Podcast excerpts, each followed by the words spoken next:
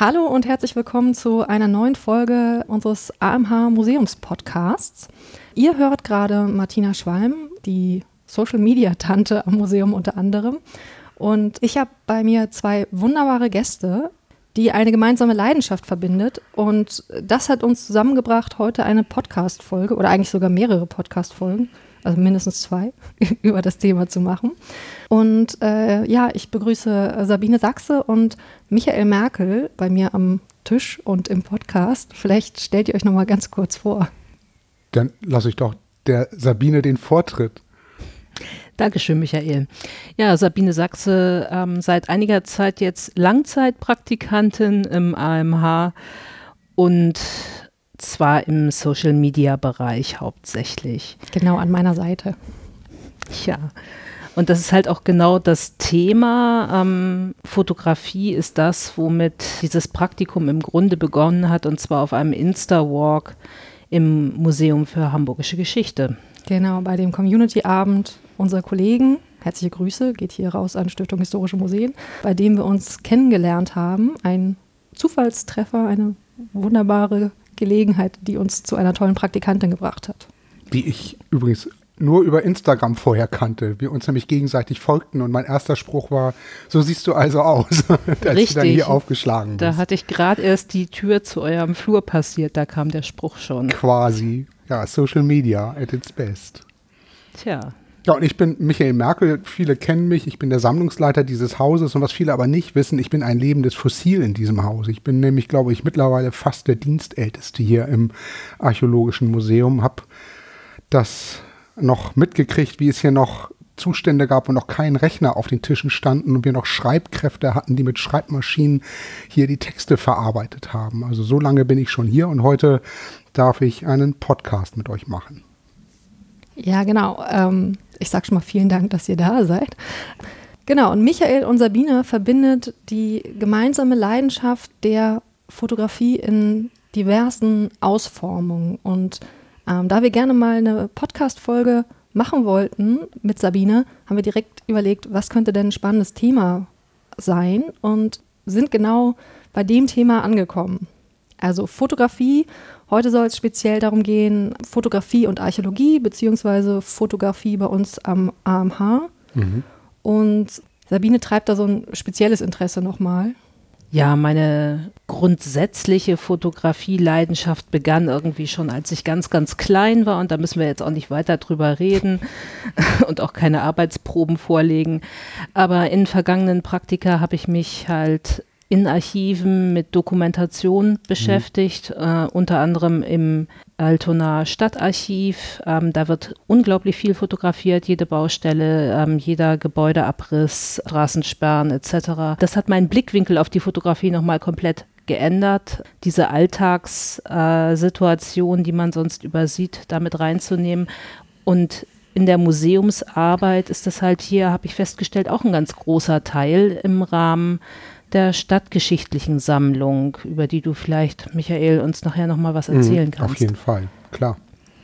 Genau. Ähm, am Anfang starten wir mal so ein bisschen mit dem archäologischen Aspekt äh, sozusagen und ähm, wollen wir anfangen bei Fotografie auf Grabung. Ähm, wir sind ja ein grabendes Museum, wir haben die Bodendenkmalpflege für die Stadt Hamburg und den Landkreis Harburg bei uns äh, im Hause mitsitzen und sind mit den Kollegen verbandelt, verbunden. Klar, sind Teil unseres Hauses und, und unseres Arbeitsfeldes. Ne? Ganz wichtiger Aspekt unserer Arbeit hier.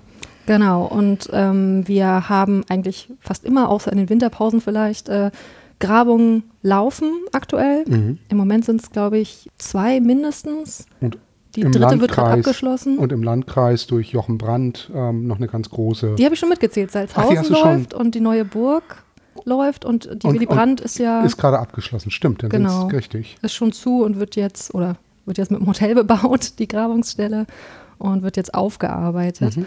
Was wir uns gefragt haben, die Geschichte der Archäologie hat sich ja von den Methoden extrem gewandelt in richtig. den letzten Jahren, Jahren, Jahrhunderten. Ja, du kannst ja wirklich sagen 120 Jahren. Mhm. Und ich weiß nicht, wie weit deine Kenntnis ist um, um die Methoden oder um die, um die Fachgeschichte sozusagen, aber Kannst du uns erzählen, wie Grabungen ganz, ganz früher aussahen und vor allem die dokumentarische Arbeit auf mhm. Grabungen? man kann ganz weit ausholen. Ne? Man kann wirklich sagen, so im 17., 18. Jahrhundert haben die Fürsten und die Kleinfürsten, die haben vor der Nase die, die Grabhügel gehabt und haben gedacht, gut, ähm, das müssen wir uns mal angucken. Man wusste wohl schon, dass das bronzezeitlich ist und hat dann, hat dann diese Grabhügel geschlachtet, was zu so Wunderkammern führten. Das kennen wir heute auch noch in den großen Museen wie Wien und Stuttgart. Dort gibt es eben diese sogenannten Wunderkammern, die dann in die Sammlung eingegangen sind, wo eben auch archäologische Funde schon ganz früh eben aufgetaucht sind. Ein bisschen anders lief das in Dänemark. Dort hat man schon ganz früh die Relevanz erkannt im 19. Jahrhundert und hat im Grunde auch daraus museale Sammlungen gebaut. Und das kennen wir alle noch aus der Schule. Da gab es einen, einen bekannten Archäologen, Thompson hieß er, der dann aus dieser diesen Sammlungen, die musste er ähm, gliedern, gerade die Sammlung in Kopenhagen, und hat dann gesagt, so, ich ordne das mal nach Materialien. Daraus kam dann Steinzeit, Bronzezeit, Eisenzeit. Also so hat man früher gearbeitet. Das war aber kein wissenschaftliches Graben. Da hat man sich im Grunde eine, eine, eine Lokation ausgeguckt, wo könnte was sein und hat dann angefangen zu graben. Schliemann ist dann Troja, sagt auch jedem was. Schliemann ist dann losgegangen und hat gesagt, gut, ich will anders graben und ich grabe mal einen großen, großen Schnitt da durch. Also mache wie eine Torte, schneide mich da einmal durch und gucke, was, was ich da finde.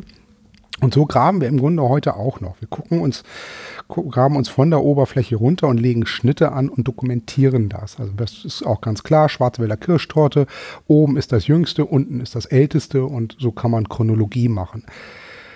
Früher hat man es nicht wirklich dokumentiert. Heute dokumentiert man das in 3D und in, vor 20, 30 Jahren haben wir als Archäologen mit Fotoapparat und Zeichenbretter gesessen, jeden Fund, jeden B-Fund fotografiert und es mit einem Millimeterpapier und Bleistift auch gezeichnet. Das war ganz, ganz aufwendig. Das heute, das läuft heute anders. Wir können mit Theodoliten 3D-Daten aufnehmen, digital aufnehmen. Wir können die Fotos dazu machen, die wir auch digital in dieses in diese 3D-Zeichnung einhängen können, sodass wir immer ganz genau wissen, was wir da, also wo wir da sind.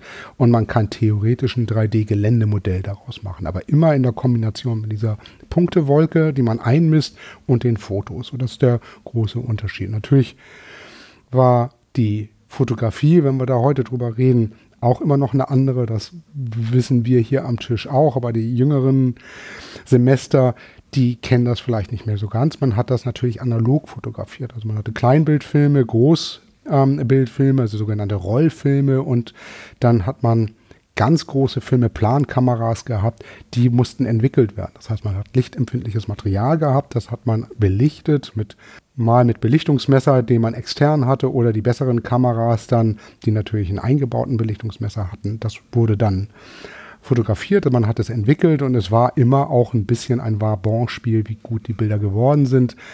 Und man hat immer drei Bilder von jedem Fund oder B-Fund gemacht. Eine Blende drüber, eine Blende drunter und einmal ausbelichtet. So ist das fotografiert worden und heute sitze ich als Sammlungsleiter auf einem Bildbestand und dazu gehört auch der Bodendenkmalpflege. Wir schätzen, dass das etwa 400 bis 450.000 Bilder, Einzelbilder, analoge Einzelbilder sind, die wir nach und nach alle einscannen. Aus welchem Zeitraum?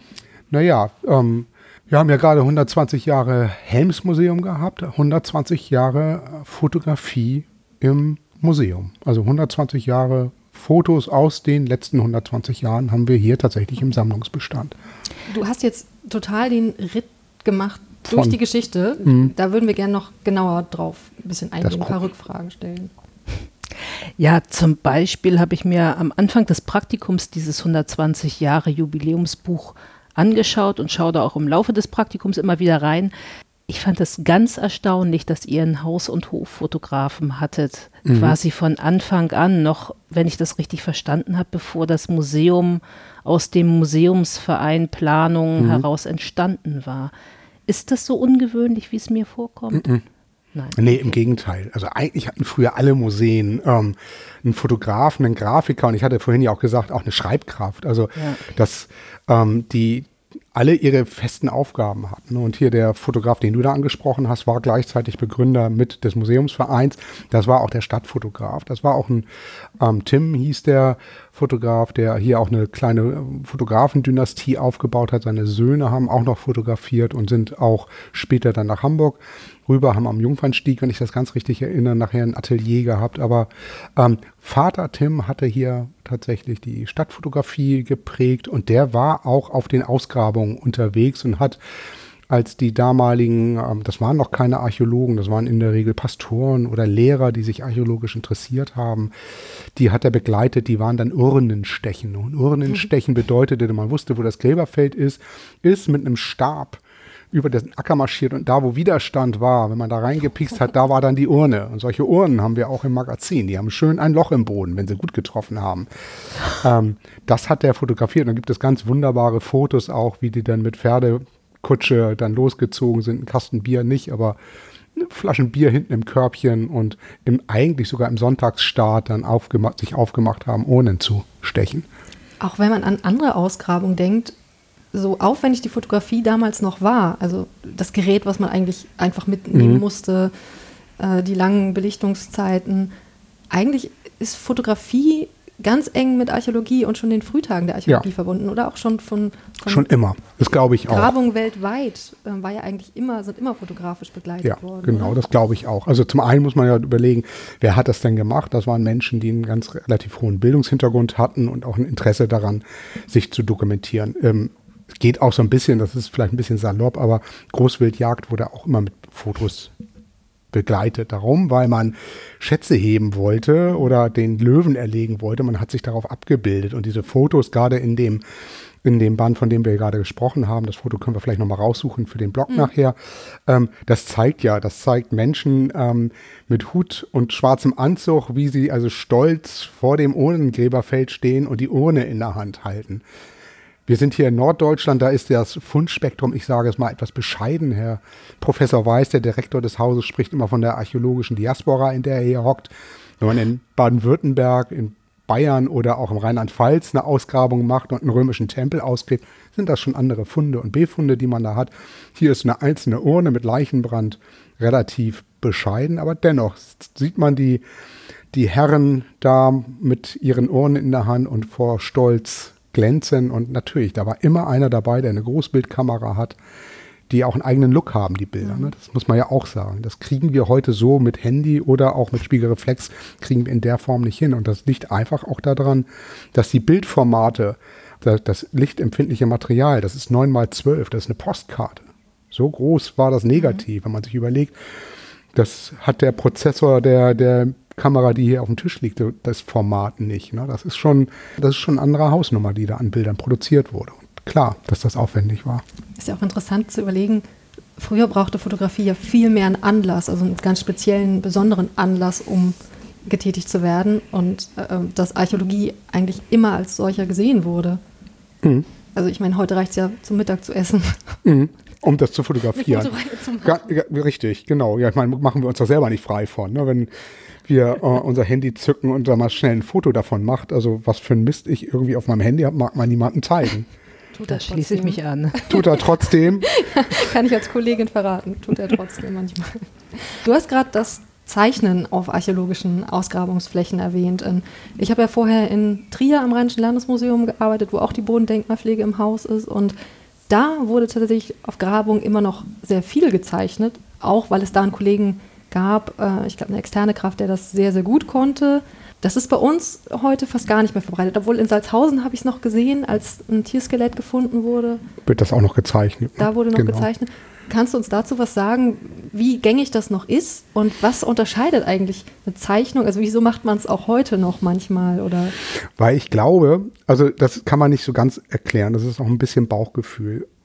Denn auch die Funde, die wir haben, werden ganz oft noch gezeichnet. Also es reicht nicht das einfache Foto. Und es reicht auch nicht, könnte jetzt jemand sagen, warum macht ihr nicht einen 3D-Scan? Da habt ihr auch alles. Ich glaube, das menschliche Auge und, und, und das Hirn ähm, sehen im Grunde immer noch Dinge, die man auf einem Foto so nicht sieht. Trotz, es ist, ein Foto ist immer noch was Totes. So, und eine Zeichnung ist immer noch etwas, es ist immer ein Stück weit Interpretation. Ähm, das muss man fairerweise sagen. Aber diese Interpretation ist manchmal nochmal ganz wichtig nachher für die Auswertung der Grabung. Das kann man vielleicht daran auch feststellen, wenn man sich vorstellt, ähm, dass man, wie gesagt, die berühmte Torte, über die ich vorhin gesprochen hatte, diese Schichtenabfolge, das sind fünf oder sechs verschiedene Brautö Brauntöne. Die kann eine Kamera nicht unbedingt richtig abbilden. Aber jemand wie der Kaisuko war, der auf der Grabung vor Ort steht, vor dem Profil steht, sich die Brauntöne anguckt und sie in die Hand nimmt und sagt, dieses, diese Erdschicht, die ist ein bisschen feiner und die andere ist ein bisschen gröber im, im Sediment, das kann man in der Zeichnung vor Ort viel besser darstellen und direkt vermerken, und direkt vermerken als wenn ich jetzt ein Foto mache und ich muss mir dann die Gedanken mhm. machen, nachher, wenn ich am Rechner vorm, vorm oder im Museum vorm Rechner sitze und denke, so wie, wie war das jetzt? War das jetzt das grobe Material oder das andere? Es gibt ja großartige, das kann man bei uns auf dem Blog oder auch auf unseren YouTube-Videos nachvollziehen. Es gibt ja großartige Kommentare von Kai, der sich etwa darüber auslässt, wie der Mist von vor mhm. knapp 1000 Jahren noch riecht und sich anfühlt und wann man weiß, in welchem Sediment man ist, weil das eine stinkt und das andere nicht. Das macht man in der Zeichnung, also den, den Geruch kann man in der Zeichnung nicht abbilden, aber das vermerkt man in der Zeichnung. Was ich glaube, ist auf dass man vielleicht nicht mehr ganz so aufwendig zeichnet, wie das in Trier ja lange ist. Ich habe in Trier auch gegraben, ich weiß auch, wen du meinst. Das ist schon, ähm, wenn das jemand sehr gut kann und das ist eine ganz aufwendige Geschichte, mhm. die auch einen Vorteil immer noch hat, die werden wir in 100 Jahren noch angucken können. Das muss man auch nochmal ganz klar sagen. Und das ist auch ein Grund, warum immer noch gezeichnet wird. Die Nachhaltigkeit von Zeichnung ist oder die, die Haltbarkeit von Zeichnung ist höchstwahrscheinlich ähm, größer, als dass unsere Digitalisate sind. Da haben wir noch keine richtigen Konzepte. Wie das aussieht mit unseren Fotos, die wir fotografieren, sind die in 100 Jahren noch aufrufbar und so auswertbar wie die Zeichnungen, die ein, ein Kollege vor Ort macht. Ne? Ich kann heute in mein Archiv gehen und die Ausgrabungen in, in Duvensee etwa, wo unser Paddel herkommt, die sind in den 20er Jahren des letzten Jahrhunderts erfolgt. Die kann man noch für eine Dissertation verwenden. Wobei das, ich häufig von dem Grauen gehört habe, wenn man versuchte, die Randnotizen das ist klar. Ja, alle Archäologen haben eine Sau, also die meisten Archäologen haben eine Sauklaue. Das ist nächstes Thema, klar. Ne? Hat alles seine Schwächen. Das ist vielleicht die Frage des Formats, ne? dass, dass man JPEGs in 100 Jahren nicht mehr lesen kann, so ist es mit der Schrift, mit, mit, dem, mit der Sutalin-Schrift. Mhm. Eine Sauklaue in Sutalin ist für uns drei hier, glaube ich, nicht mal ansatzweise zu lesen. Mit anderem Vokabular wahrscheinlich. Dann auch. kommt noch die, genau, das Vokabular noch dazu. Und das ist auch eine Generation, die das noch kann, die stirbt aus. Das muss auch, ist auch wir haben eine, eine alte Dame, ähm, die gelegentlich für uns solche Dinge ähm, nochmal gegenliest, gerade aus dieser Zeit um 1920, dass wenn die mal nicht mehr ist, ist das, wird das immer enger für uns, solche Sachen auszuwerten. Darum geben wir momentan ganz viel Gas, was die Digitalisierung der Fotobestände betrifft, ne, um das noch, noch mitzukriegen, dass wir, wenn wir noch Menschen haben, die das lesen können, was auf den, auf den Negativtütchen oder so steht, dass man das noch an die Metadaten reinkriegt. Mhm. Das klingt nach einem unglaublich groß angelegten Projekt, muss ich sagen. Ja. Wie viele Fotos habt ihr, sagtest du? Ja, ich sag ja, wir sind, ich, ich schätze mal, wobei ich heute auch schon wieder besseren belehrt wurde, ich schätze mal, wir liegen bei 400, 450.000 Einzelnegative. Und ich glaube, das ist noch nicht das Ende der Fahnenstange, weil wenn du bei uns im Magazin bist, es gibt ganz viele Kartons mit Hinterlassenschaften oder Nachlässen, die wir übernehmen. Wir haben gerade auf unserem Blog ja geschrieben, dass wir als nächstes einen fotografischen Nachlass von einem Harburger Fotografen übernehmen. Da kommen dann auch wieder Fotos dazu, die, die wir erschließen müssen. Das wird eine Sache sein, die werden meine, unsere Nachfolger auch noch beschäftigen. Hm. Das ist ja aber auch die Aufgabe. Ne? Sammeln, bewahren, forschen. Wir sammeln, wir bewahren, wir forschen. Und da ist dieser, das aktuelle Thema Fotografie eine schöne, ein schönes Beispiel für. Welche Gedanken macht ihr euch denn über die Zukunftsformate oder die zukünftige Lesbarkeit der Dateiformate? wenn ich überlege, was in meinem relativ kurzen Leben schon alles mhm. an Technik äh, den Bach runtergegangen ist. Wir sitzen jetzt ja quasi über der Hot Stuff Ausstellung, die das schön mhm. dokumentiert. Wie das, denkt ihr in die Zukunft? Da können wir gar nicht denken, muss man ganz fair, ganz, ganz offen sagen. Da muss man sich jemanden suchen, der das kann. Und was wir gemacht haben, ist, wir migrieren gerade gesamten digitalen Daten in ein Hochleistungsrechenzentrum. Das ähm, ist ein stadteigenes IT-Unternehmen, das nennt sich Dataport.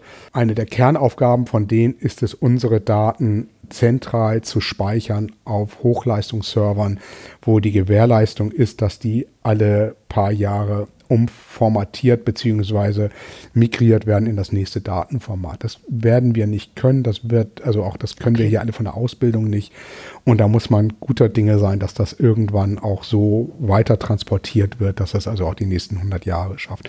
Es gibt kein wirkliches Konzept der Langzeitarchivierung, soweit ich weiß, für digitale Archivalien. Da sind wir alle noch am Forschen, da muss geforscht werden. Es gibt Ideen, das wieder zurück in Mikrofilm zu verfilmen, also auf wieder im Grunde auf analog so und dass man das auf Trägermaterial ausbelichtet, was wirklich alt werden kann. Da gibt, da gibt es Ideen. Es gab zeitlang die Idee, auch skurril, wenn man heute drüber nachdenkt, das auf CDs zu brennen, die aus Glas sind. Das kann man auch machen, die dann in den Schweizer Alpen in irgendwelche ähm, super trockenen Bunker eingelagert werden. Aber auch das ist, ne, das setzt wieder voraus, dass man die Technik hat, die das ausliest. Ich glaube, momentan ist sie die, wenn wir ganz weit in die Zukunft gucken, dass irgendein Archäologe einen Kasten mit Mikrofilm hebt und die dann im Grunde gegen das Licht hält und sieht, da steht irgendwas drauf. Das ist ein bisschen wie die Keilschrifttafeln, dass man das wahrscheinlich noch lesen wird lesen können. Alles andere, ich bin da, ich, ich mag da gar keinen Ausblick haben. Für das unsere Lebenszeit und die unserer Kinder und Kindeskinder, denke ich, da ist das Rechenzentrum eine Option. Vielleicht 200 Jahre, das sehe ich geht. Mhm. Und dann weiß ich. Ich stelle mir halt vor, dass die digitalen Datenmengen, die einfach mal so wegfotografiert werden, jetzt halt auch viel größer sind. Ne? Also genau. das, was heute in einem Jahr kommt, hat vielleicht drei, vier, fünf Jahre Ende des 20. Jahrhunderts ja. gebraucht. Ne? Ja, denk doch mal drüber nach. Dein, dein erster Urlaub mit deiner Kamera ein 36er Film. Ich weiß nicht, wie viel Kohle du hattest, aber wenn ich mit drei Filmen unterwegs war, war ich schon irgendwie gut dabei. Richtig. Und dann war ich, habe ich auch schon den Rest der Sippe genervt, weil die sagen, was willst du mit drei Filmen? So, das sind drei Filme, das sind, ähm, sind wir irgendwie so um und bei 120 Bilder, die wir dann irgendwie mitgeschleppt haben. So, davon waren dann, ich weiß nicht wie viel, bei mir war es, war es eher mager an Ausbeute, sind 120 Bilder. Wenn ich heute im Urlaub bin, also jetzt, ich spreche jetzt für mich, komme ich werde genauso gehasst, komme aber mit 300, 400 Bildern nach Hause, die ich entweder auf dem Handy oder auf der Kamera habe, die natürlich künstlerisch alle super hochwertig sind und in bester Auflösung und sonst was. Darum, da kommst du gar nicht mit der, mit der Zahl, kommst du, glaube ich, nicht aus. Ich weiß nicht, was da, es bestimmt Zahlen, das müsste man mal recherchieren, was an digitalen Fotos pro Tag, pro Person weltweit gemacht wird, das ist nicht zu glauben oder nicht vorstellbar. Ich komme noch mal zurück auf die Grabung, von der wir uns gerade ein bisschen wegbewegt haben. Wie sah denn, also im Moment gräbst du ja nicht mehr. Nee. Du bist jetzt ein Büro-Papiertiger. Hm? Wie sah das denn aus in, in, deiner Studienzeit oder als du zuletzt gegraben hast mit Fotografie auf der Grabung? Hm. Da hat der Grabungsleiter das, wenn ich dann, also nach dem Studium habe ich Grabungsleitung in Rheinland-Pfalz, mhm. genau, Walldorf, nicht weit von Trier, habe ich ein Temp, ne, ne, einen Oppidum mit ausgegraben. Da, da war es wirklich so. Ich habe meine Spiegelreflex gehabt mit zwei Objektiven da dran, weil ich großer Fan von Festbrennweiten war, ein Weitwinkel und Standardobjektiv und da hat man dann fotografiert. Wenn es gut lief, hat man zwei Kameras gehabt, dann hat man nämlich einmal mit einem Dia fotografiert, um die Farbwerte zu haben oder Farbbilder zu haben und dann hat man nochmal schwarz-weiß ähm, weil die in der Regel in der Auflösung immer noch besser waren, so vom, vom, vom Bild her, also die, die detailfreudiger waren. So. Und dann hat man eine Reihe Schwarz-Weiß-Bilder gemacht und eine Reihe Farbbilder auf Dia. Lernte man das im Studium als nee. Methodik oder musste man das können? Nein, das hast du nicht gelernt. Das war die Anweisung von dem jeweiligen Denkmalamt. Wir wollen die Zeichnung, wir wollen Grabungstagebuch und wir wollen Fotos und keine Kleinbild-Negativ-Fotos Farbe, sondern wir wollen Dias haben. Das hast du dann aber auch vom, vom Landesamt bekommen. Du hast immer Schwarz-Weiß-Filme und, äh, und Dia-Filme bekommen. Und das war dann die Auflage. Gab es denn dadurch, also ich meine, da ist das Talent ja auch nicht immer gleich verteilt nee. unter den Leuten. Gibt es da Qualitätsunterschiede das dadurch? Müsste, das müsste man mal, ich kann es dir ehrlich nicht sagen. Also ähm, dadurch, dass das ja relativ standardisiert ist, äh, mhm. äh, ist es so, du stellst die Kamera äh, direkt vor, das, vor dem Fund auf und hast einen Maßstab dabei. Also das ist schon standardisiert, wie man es fotografiert. Auf der anderen Seite müsste man mal wirklich gucken, wer irgendwo einen Tick in der Optik hatte, also ständig unscharf, weil durch den Sucher geguckt hat und die, die, die eigene Sehstärke da nicht eingerichtet hat, weil das war früher ein Thema. Das ist bei den, aktu äh, bei den aktuellen Kameras ja kein Thema mehr, weil die fokussieren selbstständig.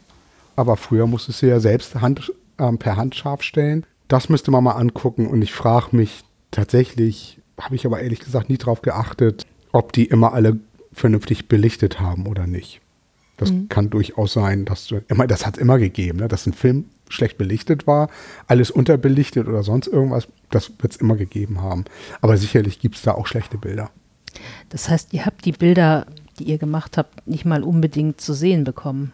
Die sind, der Film ist sozusagen in der Dose weitergegeben das, worden? Nee, nee, nee, nee. Die, also ich habe die immer gesehen, ich habe die immer geguckt, weil man ja auch noch ein Fotobuch machen musste, also Fotolisten, Bild 1, okay. ist dann das, also das musstest du schon gesehen haben und das musstest du auch so abgeben. Du hast jetzt nicht einfach, das funktioniert ja auch nicht, wenn du einem die, den Kasten mit den Kleinbild-Dias dann rüber ins Amt gibst und sagst, so friss oder stirb, das funktioniert nicht, weil der muss natürlich wissen, was habe ich da also angefangen mit der Lokation, der Fundplatz, das muss genannt werden, welcher Befund das war, was ist da auf dem Foto zu sehen, das musstest du schon irgendwie machen. Also du hast schon selber aussortiert. Mhm. Aber es ist natürlich eine berechtigte Frage, wie das bei anderen Kollegen ausgesehen hat. Das müsste man hier mal spaßigshalber gucken, wer ob es da Qualitätsunterschiede gibt. Ich weiß, dass wir im Haus mal eine, eine, eine Hamburger Fotografin hatten, die heute eine etablierte Food-Fotografin ist, die hat großartige Grabungsfotos gemacht. Die würde ich mir ähm, teilweise an die Wand hängen, weil ganz, ganz toll ein Hundeskelett habe ich da gerade vor Augen, das in der Hamburger Innenstadt ausgegraben worden ist. Das sind richtig coole, coole Fotos so. Und die ist nicht umsonst eine etablierte Food-Fotografin geworden. Die wusste genau, was sie macht. Die hat Mittelformat auch fotografiert, gar nicht mit Kleinbild. Das ist schon ziemlich cool. So. Und das, nach unten wird es genauso gewesen sein, ne? wenn da irgendwie ein Studi als Grabungsleitung losgezogen ist und so wie ich und die Kamera drauf gehalten hatte, würde ich nie gegen anstinken wollen, gegen einen ausgebildeten Fotografen. Das kann ich nicht. Das verrät jetzt wieder viel über mich als Fotogeschmack, dass er sich so ein schönes Hundeskelett ins Wohnzimmer nee, an die Wand habe ich ja nicht. Also die, was ich dann gemacht habe von dieser Fotografin, die hat, die hat einen toten Fisch fotografiert. Das Foto fand ich toll. Das habe ich jahrelang durch die Gegend geschleppt. Das hatte ich jahrelang im Rahmen irgendwie durch die Gegend geschleppt. Da fing die gerade, die war auch in der Ausbildung und fing dann gerade an, irgendwie professionell zu werden. Wir haben hier im Haus den Fehler gemacht, sie nicht einzustellen. Die hätten wir einstellen müssen. Ähm, auch das Foto suchen wir mal raus von der Reichenstraße. Ähm, von der hatte ich dann ein Foto bekommen, was ich immer toll fand. Das habe ich dann auch bekommen. Ähm, das hatte ich tatsächlich an der Wand. Nee, aber das ist natürlich der tote Fisch. Ist, das der tote Fisch ist äh, klar. Viel besser als ja. das Hundeskelett, stimmt. Das macht dich wieder sehr viel sympathischer. Danke. Wobei ich überhaupt kein Fisch esse, aber egal. Okay, und du hast es vorhin so ein bisschen im, im Schnelldurchlauf für uns Nicht-Archäologen vielleicht ein bisschen überfordernd durchexerziert. Wie sieht es denn heute auf einer Grabung aus mit Fotografie, Scan? Ich glaube, da sollten wir tatsächlich nochmal einen mit, mit Kai einen, einen Podcast zu machen. Grundsätzlich ist es so, dass wir mittlerweile in der Lage sind, technisch jeden einzelnen Punkt einzumessen, digital. Das kennt jeder von euch, der da draußen auf den, äh, der in der Stadt sich bewegt, wenn die Vermessungsteams unterwegs sind. Die mhm. stehen vor einer, das nennt sich Totalstation. Das ist im Grunde nichts anderes als ein Gerät, was ein Lasersignal einfängt und es direkt mit den Koordinaten ähm, in Verbindung setzt, sodass man beliebig viele Punkte im Raum aufnehmen kann und man zu 100 Prozent genau den Ort in einem in einem, wenn man so will, auch in einem Rechner hat und man das nachher ausspielen kann und im Grunde ähm, nachher eine Landkarte von dem bekommt, was man da eingemessen hat. Das sind diese Totalstationen. Wie gesagt, da steht einer dahinter und dann rennt einer im Stadtgebiet rum mit so einem kleinen roten Ding. Das ist eine Art Spiegel, mit dem werden die Daten erfasst. Und je aufwendiger das macht, das heißt, je mehr Punkte man aufnimmt, desto genauer wird das Modell davon. Also man kann wirklich bis ganz, ganz klein granular jeden einzelnen Stein mit mehreren Punkten einmessen, sodass man im Grunde von einem Scan sprechen kann. Das gibt es auch. Es gibt auch die Möglichkeit, ähm, eine Ausgrabung, eine Fläche, eine, einen Ort einzuscannen über eine Drohne, die eine Kamera, quasi einen Scanner unter sich hat oder aber eben eine Software, die Fotos so ummodelliert, indem man ihr die Fixpunkte gibt und daraus dann im Grunde Geländemodelle macht. Das ist das So vermessen wir aktuell. Aus diesen Punktewolken, die das erstmal sind, sitzt dann, wird dann über eine Software der Befund, in unserem Fall jetzt die Wallanlage Neue Burg in der Hamburger Innenstadt, rekonstruiert. Und der nächste Schritt ist dann im Grunde die zeichnerische, zeichnerische Umsetzung. Wie hat es, wie sieht es jetzt aus und wie hat es, weil man mit den Punkten ganz viel machen kann, mit diesen Daten ganz viel machen kann, kann man es natürlich nachher so umwandeln, wie etwa unsere Grafik über die Hammerburg auf dem Domplatz. Die ist genauso entstanden, ne? dass mhm. man aus den Geländedaten, ähm, die wir haben, ähm, ein Rendering erstellt, also eine digitale Rekonstruktion dieser Burg, die genau auf das fußt, was wir ausgegraben haben. Das ist tatsächlich großes Kino. Die man dann für Augmented Reality, alles, Virtual ne? Reality, alles verwenden Machen wir könnte. ja auch. Genau, das machen wir ja auch. Das sieht man ja auf dem Domplatz auch mit unserem Archäoskop. Mhm. Dieses, was man, was man da sieht, fußt genau auf die Daten, die unsere Crew von der Bodendenkmalpflege ausgegraben hat. Und es wird, weil du Sabine das eben auch sagtest, es werden immer mehr Daten. Die Technik geht immer schneller.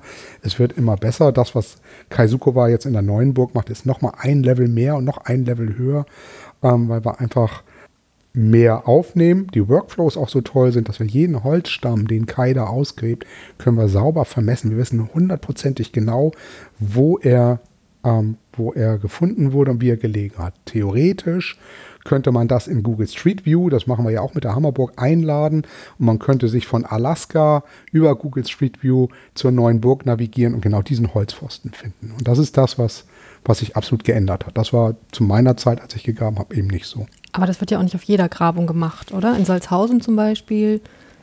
Nee, in Salzhausen machen sie es ein, aus, aber aus anderen Gründen. Die könnten es genauso machen, aber in Salzhausen ist es ja so, da wird die Fläche erstmal so eingemessen. Und da wird auch gezeichnet und die Befunde. Also mhm. wenn da ein Pfostenloch war, sprich unsere Vorfahren haben Loch im Boden gebuddelt und einen Holzpfosten da reingesetzt, das kann man archäologisch halt nachweisen.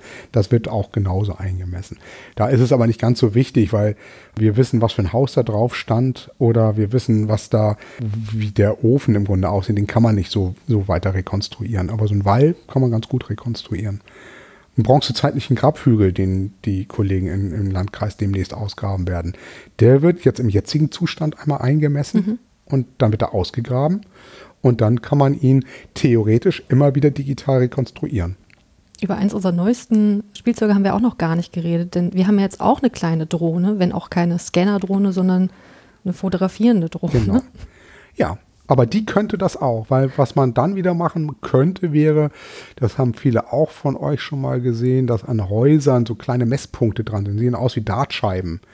Das legt man auf, klebt man normalerweise an ein Haus, macht ein Foto davon und diese diese, diese Punkte werden einmal sauber eingemessen. Das würden die Kollegen in Salzhausen auch machen. Dann geht die Drohne hoch, weiß genau, wo diese einzelnen Punkte sind.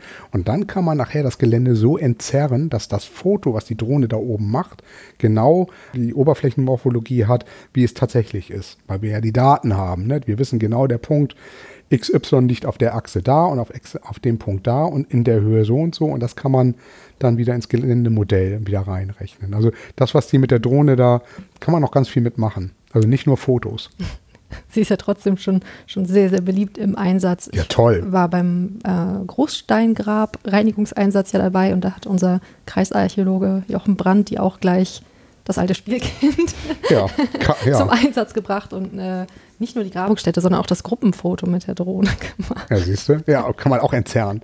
Da kann man dann alle schlank machen oder nur von oben. Das war gar nicht nötig. Die waren Nein, die waren, so, ja, waren. und schön braun gebrannt und alle bester Laune. Ne? Aber ich meine, auch das gibt uns ja Möglichkeiten. Also allein wenn ich jetzt von meiner Warte aus an die Bilder für Pressearbeit und digitale Kommunikation denke, es ist immer schwierig, so richtig attraktive Bilder aus den Grabungsfotos rauszusuchen, die auch einen Eindruck von, von der Räumlichkeit und den Ausmaßen mhm. vermitteln, ähm, weil mir eben einfach häufig Mensch steht in grobe Fehlt. Genau.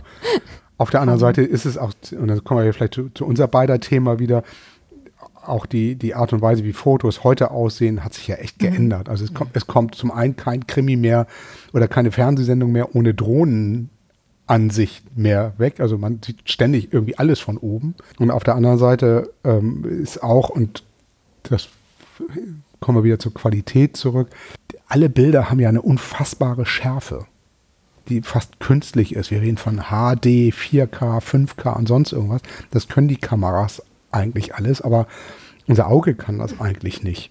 So, das finde ich das Schräge an der Sache. Es mhm. gibt Leute, die sagen so, die fangen wieder ganz bewusst an, wieder analog zu fotografieren, weil der Look einfach ein anderer ist und auch ein natürlicher, weil es das ist, was Augen mögen.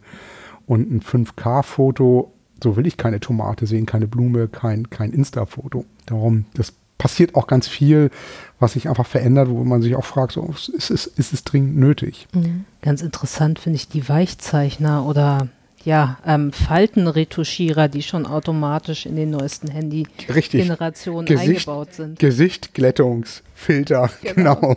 Grauenhaft. Ja, ja. ja. Okay, dann äh, gehen wir mal von den Grabungen zum Objekt, also von den Befunden zu den Funden. Wie sieht das aus? Ich habe heute Kai Sukuwa auf der Ausgrabung besucht. Ähm, er hat mir von der Ausgrabung erzählt, aber was passiert mit diesem kleinen, wunderschönen Spielzeugritter oder dieser Reiterfigur? Hat er eine gefunden? Ja. Erzähl. Ich kann dir ein Bild nachher zeigen, wenn du möchtest. Oh ja. Aber das vielleicht, wär, vielleicht ja, nein, spannend. Nein, die kenne ich glaube ich noch nicht. Also jetzt von der neuen Burg, einen kleinen, mhm. das ist natürlich was Spannendes total wunderschön. Ähm, ganz, ganz, äh, ja, ich durfte es in der Hand halten, oh mein Gott. Ne? Mhm. So, für mich ja was ganz Außergewöhnliches. Mhm. Was passiert mit diesem Gegenstand? Der wird ausgegraben, wird dokumentiert, eben auch fotografisch oder mit diesem ähm, Geländescanner, mhm. wo und wie er gelegen hat, unter welchen Umständen. Wie geht's weiter, Michael? Genau.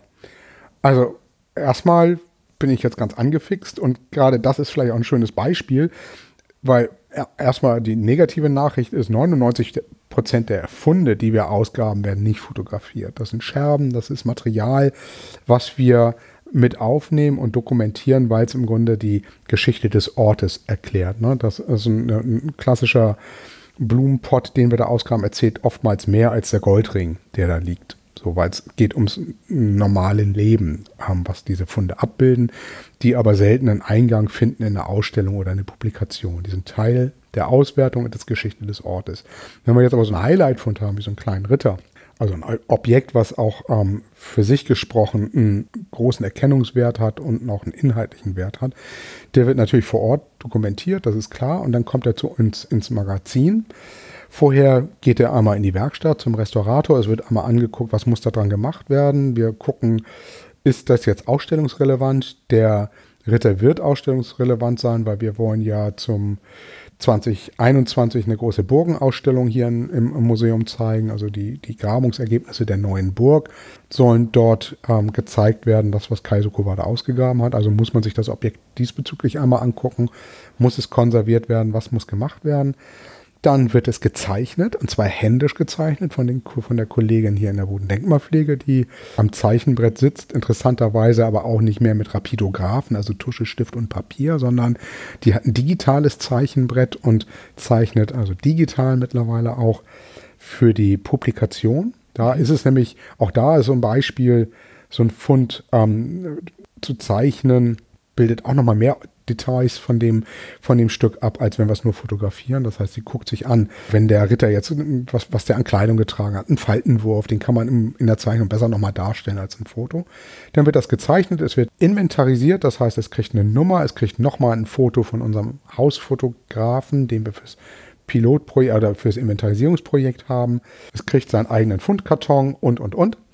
Und dann wandert das erstmal ins Magazin, bis es dann zur Ausstellung kommt. So, und dann wird es wieder rausgeholt, gegebenenfalls nochmal fotografiert, weil man den Zustand anguckt, wie sieht es jetzt aus. Und wenn man es dann wieder einpackt, dann holt man es, kann man es nochmal abgleichen mit den Fotos und dann ist es erstmal eine Ausstellung. Die Fotos werden für Publikationen genutzt, die Zeichen wird für Publikationen benutzt oder für unsere Social Media Dame, die damit ordentlich Werbung macht. Er war ein Ritter, will ich haben. Vielleicht eher ein Reiter als ein Ritter. Ja, Nagel mich jetzt Ganz, nicht nein, aber toll. Also das ist Spielzeug. Ne? Also da ja. geht bei mir jetzt als Museumsmensch und, ja. und bei, bei Martina natürlich, aber da können wir Storytelling machen. Ne? Wir, haben, wir haben diese coole Geschichte, wir haben einen wunderbaren Befund in der Hamburger Innenstadt aus. Es handelt sich um eine Burg mit bester Holzerhaltung und dann findet der Ausgräber da noch eine Spielzeugfigur, einen Ritter. Entschuldigung, ein Pferd. ist egal. Selbst ein Pferd. Es ist ein Spielzeug an der Stelle. Und ja, super. Aus Ton, ganz schön. Also, ja. Und das erzählt natürlich in, in Bestform, worum es hier geht. Ne? Es, die, es hat auch in der Neuenburg wahrscheinlich Kinder gegeben, die gespielt haben, die Spielzeugfiguren haben und dieses Pferd, wie es da so, wie du es da in der Hand hast, sieht ja fast genauso aus wie mhm. so ein Playmobil-Pferdchen, womit meine Kinder heute noch spielen. Ne? Und darum, da fängt dann an, im Grunde äh, mit solchen Geschichten machen wir dann Ausstellungen. Ja, absolut faszinierend. Ich stelle mir gerade vor, deine Kollegin sitzt und zeichnet. Ähm, in den vergangenen Monaten gab es im MARKK eine Ausstellung mit dem Titel ausgezeichnet Künstlerin des Inventars. Ist sowas bei euch denkbar, vorstellbar? Habt ihr da überhaupt genügend Material? Also 200 Scherben sind vielleicht was anderes als 20 verschiedene Federn. Nee, ähm, das natürlich ist das, also das ist eine Ausstellung, die die gemacht hat. Die, das ist ehrlich genau. gesagt, liebe Kollegen im, im, im Mark, das ist an mir vorbeigegangen. Die hat aber tatsächlich ziemlich große Wellen geschlagen, obwohl es vermeintlich so eine kleine Ausstellung ja. war. Die haben halt ihren Fundus sind sie durchgegangen und haben sich zur Aufgabe gemacht, mit der Ausstellung einen, einen Blick auf die Damen hinter den Kulissen ja, zu werfen, super. nämlich die Frauen, die äh, diese ganzen Zeichnungen der, ähm, des Inventars der vielen, vielen Objekte angefertigt haben, sehr detailreich, mit viel Liebe, viel Fleiß und auch den Arbeitsalltag so ein mhm. bisschen ähm, abzubilden. Zeichnen die noch? Nee, das waren alles alte Objekte. Ja, ja, ja das okay. war ein historischer Rückblick. Okay, ja, das die ist, ist machbar. aber mehrfach verlängert worden. Also ich, soweit ich das auf der Website gesehen habe, läuft die immer noch, die Ausstellung. Dann muss ich mir das tatsächlich nochmal angucken. Das ist mach, das ist mach und denkbar. Also das hatte ich ja vorhin ganz kurz mal so angedeutet. Wir haben ganz wirklich tolle, handkolorierte, getuschte Grabungszeichnungen von wirklich spektakulären Ausgrabungen im Anfang des 20. Jahrhunderts bis in die Mitte des 20. Jahrhunderts. Wir haben Ausgrabungen im Ahrensburger Tunneltal, die Alfred Rust damals gemacht hat, wo wir wirklich schöne Profilzeichnungen und sowas haben. Wir haben handkolorierte ähm, Inventarbücher von der ersten deutschen Professorin für Archäologie, Johanna Mestorf, die wirklich eine mhm. Ikone in der Archäologie ist, die hier 1870, 71 ein Inventarbuch angelegt hat mit einer Sauklaue, aber schönen Zeichnung. Und natürlich kann man sich über sowas Gedanken machen, sowas kann man machen. Es gibt in Trier noch viel spannender. Im, in, in Österreich gibt es einen Ort Hallein, da ist ein Gräberfeld ähm, gefunden worden der Kelten. Die Zeichnung, die man da sieht, das wird vergleichbar sein mit dem, was die Kolleginnen im, im Völkerkunde da angelegt haben. Das ist denkbar und das ist eigentlich ein ganz schönes, kleines Thema, was man mhm. mal machen kann. Was wir aber auch haben, davon musst du unbedingt kurz erzählen, ist die schöne Polizeizeichnung von unserem ja, Prachtgürtel. Da, genau, das holt mich ja als ja. Grobmotoriker der Archäologie wieder ab. Also ich bezeichne mich ja als Streetworker, der musealer Streetworker. Was wir auch haben, wir haben einen ganz, ganz tollen Fund, den, den ähm, Gürtel von Alten Gamme. Das ist ein eisenzeitlicher Bronzegürtel, der sieht, muss man sich so vorstellen, wie wenn ein Boxer einen Weltmeistergürtel bekommen hat.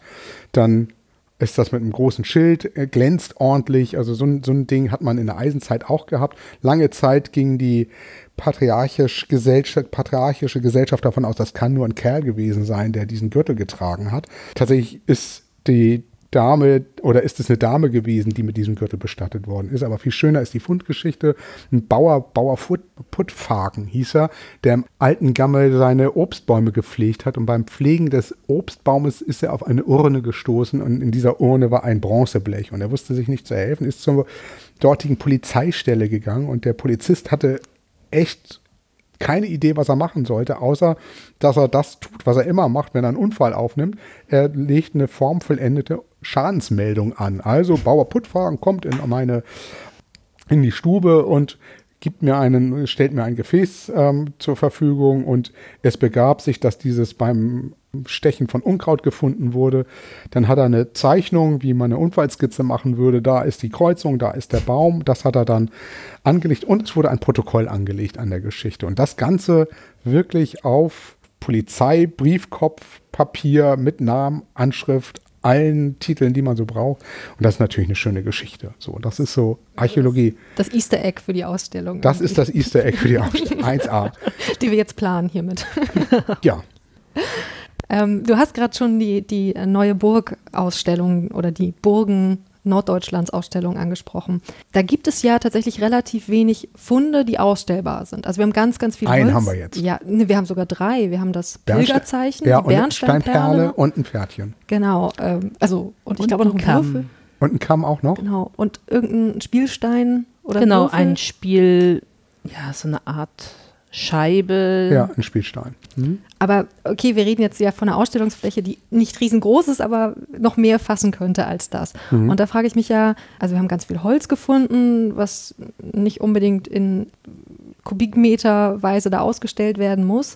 Wie plant ihr da die, die Ausstellung, also wie sagt man, ja, visuelles zu schaffen? Spielt Fotografie da eine Rolle? Ja. Spielen die 3D-Scans und Visualisierungen eine Rolle? Spielen Ausgrabungsbilder eine spezielle Rolle? Weil ich frage mich einfach, wie werden wir das vermitteln und ein Bild davon malen, sozusagen in Mhm. den Köpfen mit den relativ wenigen Stücken, Genau. Fundstücken, die wir haben? Also es, es wird ein Storytelling geben. Und genau das, was wir, was ich vorhin ja sagte, wir haben ganz, ganz viele Daten zu den Ausgrabungen dieser Burg und wir können sie ganz, ganz wunderbar rekonstruieren anhand der Dinge, die Kai dort ausgräbt. Wenn man, und das vielleicht muss man einmal sagen, wie, wie stellt man sich die Ausgrabung da vor und was ist da gewesen? Wir haben im ausgehenden 10., 11. Jahrhundert eine Burganlage, die nicht so aussieht wie die Burg Els im Rheinland. Also es ist keine Steinburg mit Zinnen und sonst was, sondern die älteren Semester unter uns müssen sich eher so etwas vorstellen wie das Indianer, nee, das Cowboy-Vor im, im Wilden Westen. Das heißt, es ist im Grunde eine, eine, eine Wallanlage, auf der Palisaden waren und hinter das ist eine Burganlage, eine Holzerde-Konstruktion. Das Tolle an dem, was wir in der Hamburger Innenstadt ist, dass diese Burganlage erstmal aussah wie ein Kugelhupf, also rund und innen drin ist halt eine Freifläche gewesen. Und dadurch, dass die an der Alster gelegen hat und Hochwasser und Elbe gelegen hat, war sie immer hochwassergefährdet. Was hat der Hamburger an sich gemacht? Nachdem er mit dieser Burg als solches nichts mehr machen konnte, ist sie nicht zu einem Lost Place geworden, sondern man hat sie einfach verfüllt und hat gesagt, das erhoben, das Terrain, was wir jetzt haben, ähm, nutzen wir als Siedlungsfläche und bauen da oben drauf. Also wir füllen den Kugelhupf und wir setzen oben auf den Kugelhupf unsere neue Siedlung drauf. So. Das ist mal die erste Story, die wir erzählen können. Wir können anhand der Grabungsdaten die Burg sehr schön rekonstruieren. Wir wissen sehr genau, wie sie ausgesehen hat. Das wissen wir von der Hammerburg etwa nicht. Und dann kommt noch die Holzerhaltung dazu. Das heißt, wir wissen auch, wie es im Wall ausgesehen hat. Mit diesen Daten kann man ein Modell bauen. Das werden wir tun. Wir werden ein Modell bauen, wie die Burg vor 1200 Jahren ausgesehen hat. Und das Tolle ähm, wird sein, dadurch, dass die Holzerhaltung so gut ist, werden wir auch Holz der originalen Burg mit in diesem Modell verbauen. Also dass man auch so, eine, so ein Gefühl dafür kriegt, wie, wie dieses Holz einfach ausgesehen hat. Also wir werden die Bereiche, die Kai im Wall als Originalwall noch nachweisen konnte, das also, was er ausgegraben hat, die Hölzer, die er in der Hand hatte, die werden an der Stelle im Holzmodell auch eingebaut werden. Im Kleinen, immer bruchstückhaft, aber das wird jetzt. Dann lassen wir einen Illustrator auf diese ganzen Daten los und sagen so, jetzt macht ihr mal Gedanken, wie könnte das ausgesehen haben. Und der wird dieses Modell, was wir digital haben, wird er in seinem Stil mit Hand kolorieren und ausmalen. Ganz klassisch. Es wird grüne Wiesen wird es da geben. Die Palisaden werden die Holzoberflächen haben. Wir wissen, wie die Menschen angezogen haben, waren zu der Zeit. Wir kennen den Teppich von Bayeux. Das ist ein normannischer Teppich, wo wir die, wo wir die Krieger, wie wissen, wie, welche Kleidung sie anhatten. Wir wissen, welche Kleidung Frauen getragen haben. Das kann man heranziehen und kann man mit in die Rekonstruktion mit reinnehmen. Und dann kann man noch mal gucken, welche Museen in der Umgebung haben etwa solche Helme, wie sie auf dem Teppich von Bayeux dargestellt sind und wie sie hier in Hamburg zu erwarten wären. Wir haben, wir wissen, wie die Schwerter ausgesehen haben, um da ähm, weiter zu denken, weil wir aus dieser Zeit aus der Elbe relativ viele Schwerter haben, die beim Anlanden verloren gegangen sind. All das werden wir, werden wir nutzen. Und jetzt komme ich wieder auf dieses Pferdchen zurück. Ähm, auch da kann man wieder die Geschichte erzählen. Da, natürlich saßen da nicht nur Kerle mit Schwertern und Männ, Männlein und Weiblein, die da Handel und, und Handwerk betrieben haben. Da sind Kinder rumgerannt. Wir wissen, dass Hunde da waren. Wir wissen, dass Schwalben da genauso rumgeflogen sind, wie sie heute in Heiterbu und in, in, in, in Riebe etwa in vergleichbaren Siedlungen rumfliegen und diese Häuser besiedeln auch auf ihre Art und Weise. Wir wissen, dass das Wetter ganz ähnlich war wie heute. Also wir wissen, dass es einen grauen Himmel über Hammerburg oder Hamburg gegeben hat. Wir wissen, dass es auch mal sonnig war. All das wissen wir und das kann man zeichnerisch ganz wunderbar rekonstruieren. Und das ist das, was wir, das, ich denke, daraus kann man eine Geschichte erzählen. Ich gebe euch dir recht. Anfangs dachte ich, ach, das ist schade, dass es so wenig Funde gibt. Mittlerweile finde ich, ist es ein Fund, weil wir, ich träume gerade davon, dass wir ein wirklich tischgroßes Modell haben, dass wir mit ganz vielen Visualisierungen, auch ein bisschen technischen Spielereien so zum Leben bringen werden, dass wir das Bild dieser neuen Burg im Kopf der Menschen ganz fest etablieren. Und die ersten Skizzen, die ich dazu gesehen habe, das wird ganz ehrlich ganz vielversprechend werden. Mhm. Ich habe auch nicht gesagt, dass ich es schade finde, sondern nur, dass ich mich tatsächlich frage, wie, wie ihr es plant, wie ihr es machen wollt. Dann finde ich es schade, weil ich bin natürlich als Sammlungsleiter mit zwei Millionen Objekten in einem, im, im Depot, bin ich natürlich irgendwie verwöhnt, was Objekte betrifft. Also ich muss immer irgendwas in die Hand nehmen. Ich freue mich, wenn ich ein Objekt ausstellen kann.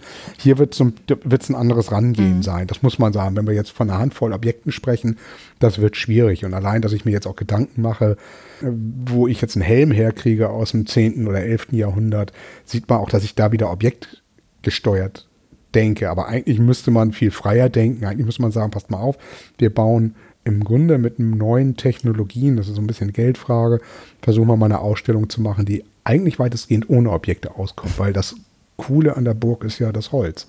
Unbedingt. Also ich war wirklich begeistert von dem Befunden, aber auch von den kleinen Funden natürlich.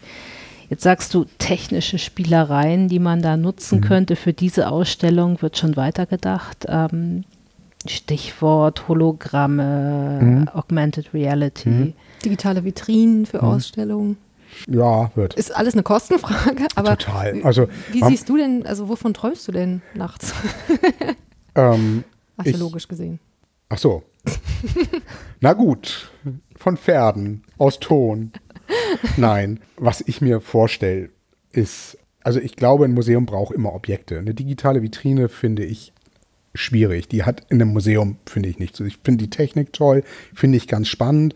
Ähm, ich habe das mal gesehen, dass da ein T-Rex-Schädel in so einer digitalen Vitrine ist. Man kann drum rumgehen, man kann du das Ding drehen, drehen und, und solche. Das ist alles schick. Das kann man ganz, ganz sicher machen und das macht auch Sinn. Dennoch denke ich, dass wir ein Museum sind, was die Sachen ausgibt. Also muss man mal gucken, wie nah man sich, wie befassbar, wie anfassbar man das machen kann. Und was ich tatsächlich ein bisschen träume, ist, werden wir wahrscheinlich nicht zu dieser Ausstellung schaffen, aber ähm, und ich neige ja auch zu technischen Spielereien, dass man dieses Modell nutzt für Augmented Reality. Das heißt, wir mhm. haben dieses Modell da. Das wird relativ schlicht. Das wird nicht so klein, dass man den Menschen da drin sieht. Man wird nicht so, wir werden nicht die gesamte Wallanlage rekonstruieren, sondern wir werden nur die Bereiche rekonstruieren, wo wir in etwa wissen, was es ist. Und der Rest wird, wird relativ ähm, neutral gehalten werden. Der Wall wird zu sehen sein, aber wenn wir ihn nicht ausgegraben haben, wird er zum Beispiel im hellen Holz erscheinen. Was man aber machen kann, ist, dass man das eigene Handy da dran hält und dann da längs scannt mit einer kleinen App. Das ist auch keine Zauberei. Und man fährt das Modell ab und bekommt dann die Illustration, die wir den Illustrator machen lassen, auf den Screen angezeigt. Das heißt, ich halte an Tor und dann steht auf einmal der kleine Ritter da oder der kleine Krieger da mit seinem Helmchen, das Kind, was mit dem Pferdchen da spielt. Das kann man machen. Das ist tatsächlich auch nicht ganz aufwendig zu machen. Die Techniken sind alle da. Die Geräte können das gerade aktuell immer besser. Ähm, auch sämtliche Hersteller arbeiten ja ganz, ganz aktiv in Richtung Augmented Reality. Das ist etwas, was ich möchte. Ich möchte nicht mehr Technik in der Ausstellung so implementieren, dass sie einen großen Betreuungsaufwand hat. Mhm. Das funktioniert nicht. Das mache ich jetzt mache das jetzt seit, ähm, seit weit, bestimmt seit 15 Jahren, dass ich versuche mit Technik in der Ausstellung. Der Betreuungsaufwand, dass das stabil läuft, ist echt immens. Das mag sein, dass es Kollegen gibt, die sagen, der spinnt jetzt. Natürlich funktioniert das hier schon ewig.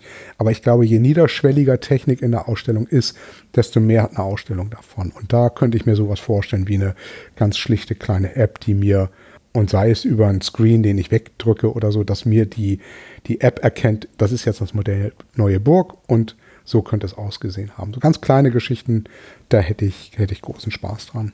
Siehst du die Zukunft von Archäologievermittlung auch in sowas wie Virtual Reality, Ja. Landschaften, in die Leute Grabungssituationen Ja. oder in alte Zustände. Ja, das, das, auf das auf jeden Fall. Das wäre dann aber kein Teil der Ausstellung. Ich träume davon, mal irgendwann wirklich ganz bewusst eine digitale Ausstellung zu machen. Die gar kein, also diesen digitalen Showroom, ne, dass ich ein digitales Freilichtmuseum baue. Das finde ich, das ist wieder aber eine andere Sache. Das ist so wie früher Second Life oder so. Das kriegt ja gerade wieder so ein, die, die Grundidee wird ja gerade wieder aufgeregt. Das kann ich mir sehr gut vorstellen, weil ich glaube, das ist eine Sache, die wieder, die auch wieder einen Mehrwert hat. Wenn man sich jetzt vorstellt, die, all die Daten, die wir hier generieren, die wir haben, weil wir eingangs ja hatten, die Frage hatten, wie, wie nachhaltig sind deine Daten und was wird in 200 Jahren davon noch übrig sein? Ich glaube tatsächlich, je mehr Daten ich streue, auch von unserer Sammlung, desto nachhaltiger ist das. Also so funktioniert ja eine Bibliothek. Wenn wir Bücher produzieren, gerade wir hier, sind wir in einem Büchertausch. Das hat auch den, den Vorteil, dass unsere Publikationen auf in hunderten oder über 100 Bibliotheken zu finden sind. Das heißt, wenn diese Bibliothek mal abbrennen sollte, wird es all das nochmal geben. Und so ähnlich könnte ich mir das mittelfristig auch in der digitalen Welt vorstellen, dass man, wenn man Daten sauber streut, das Internet vergisst nichts. Das heißt, es wird immer Menschen geben, die sich bemühen werden, bestimmte Daten wieder zu rekonstruieren und wieder sichtbar zu machen. Das ist eine Sache, das merken wir ja jetzt schon. Ne? So die, die Nerdies unter uns wissen, dass es, dass es Archive gibt, wo man sich sämtliche mittlerweile verschwundenen Websites nochmal angucken kann und wie hat es denn mal ausgesehen. Sowas wird es immer geben und ich denke, das ist ein, eine Option, die, die man nutzen sollte und da gehört für mich eine digitale Ausstellung zu. Planen wir auch. Okay, wir haben jetzt schon ganz schön viele Themen abgedeckt, aber wir haben noch super viele offen. Ich würde tatsächlich an dieser Stelle einen Cut machen und mich bei euch bedanken für die erste Runde zu AMH und Fotografie und sozusagen schon mal die zweite anteasern. Da reden wir dann über. Als nächstes würde ich sagen, reden wir tatsächlich über Fotografie und Stadtgeschichte und unser Archiv. Und ich finde, Sabine muss noch mal ein bisschen was über Instagram und unserer beider Liebe, warum wir überhaupt knipsen. das wäre dann die dritte Das wäre Folge. nochmal eine Baustelle. Auch die haben wir. äh, Haben wir auch schon auf. offen, Okay. Der Gut. Stoff steht zur Verfügung. Ja. Ja. Gott, wir werden zum Dauerpodcast. Dauerpodcast. Ja, ich suchte gerade, wie, wie, wie, wie sich das nennt. Eine Serie. Nee. Wie heißt das denn bei Netflix? Bingen. Podcast Binging. Gott. Ah, okay. Man lernt nicht aus. Ja, Okay, vielen Dank für sehr diese gerne. Runde. Ja, Martina, Michael, Dankeschön, dass ich dabei sein durfte.